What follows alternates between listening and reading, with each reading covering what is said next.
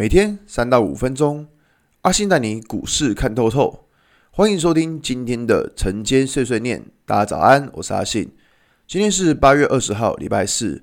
先来为大家整理一下昨天的美国股市。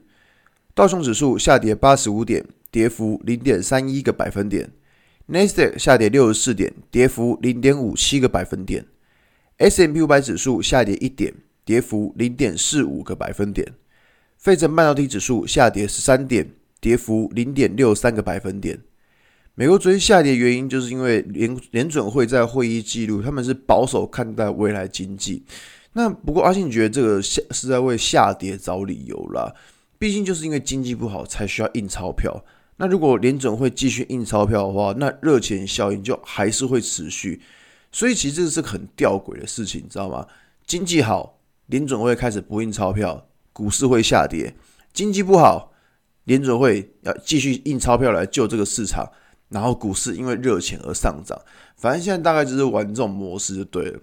那如果回到台股来看，呃，在前两天的时候，其实我跟大家讲关于联发科还有华为制裁的事情。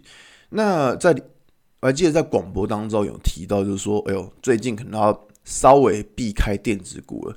那昨天就有人私信阿信说：“哎，老师，我昨天买了联发科，我还可不可以留？”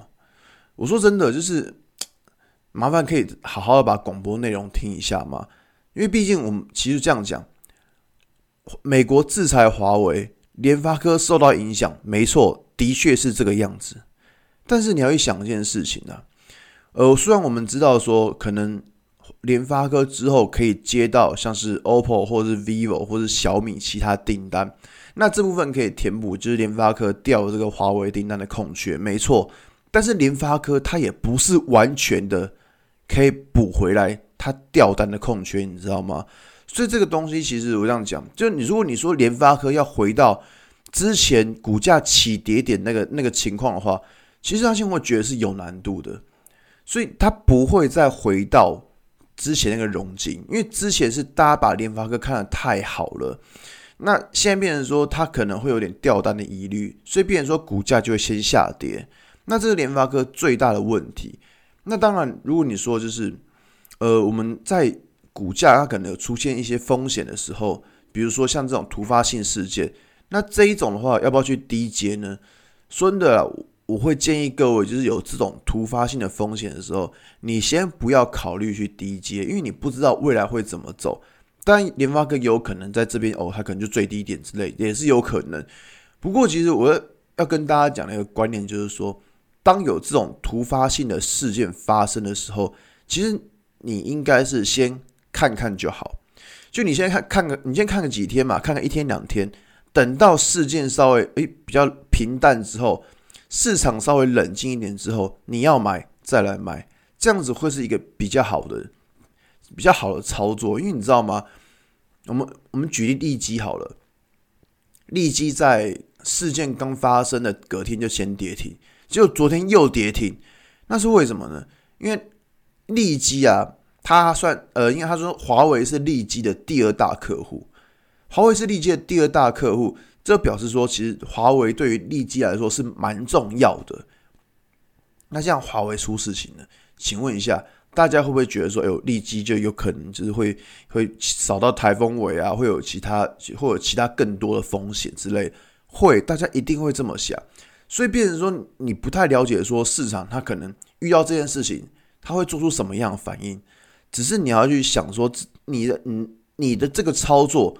会不会让你的操作去带来更多更大的风险？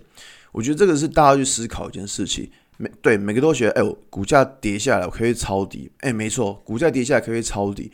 问题是，你怎么能够确定这个底就是最低点呢？难道你会担心说，哎，今天买了就哎，怎么隔天股价还有更低，对不对？所以像是这种突发性事件的时候，其实。除非是那种很明显的被错杀了，但是我这样讲，就是如果大家还不太会判断的话，其实可以稍微先等股价冷静一下，冷静个几天，冷静一个礼拜，其实你要买再来买，因为你看的是就是股价的上涨的波段，呃，你不是说哦，我今天买了，我其实隔天会叫我卖这种做那种短线价差，如果你要做这种短线价差，那你真的也是做太短了，对吧、所以，嗯，针对这件事情来说，就是当然有些那种艺高人胆大，那没没什么话讲。可是我相信多数人都还是一个就是股票新手的阶段，所以麻烦这件事情就是会希望各位就是稍微的，就是注意一下吧，好吗？那我这样讲，就是还是希望说，因为最近盘其实很不稳，所以希望各位就最近的操作就是稍微保守一点。看最近电子股其实就是个重灾区，再杀都杀电子股，所以我想讲，就是最近的操作还是保守一点吧。真的就是保守，应该叫风险才是我们第一考量的事情，好吧？那今天的节目就到这边。如果你喜欢今天的内容，记得按下追踪关注我。如果想知道更多更详尽的分析，在我的专案。给通勤族的标股报告书，有更多股市洞察分享给大家哦。阿信晨间碎碎念，我们明天见，拜拜。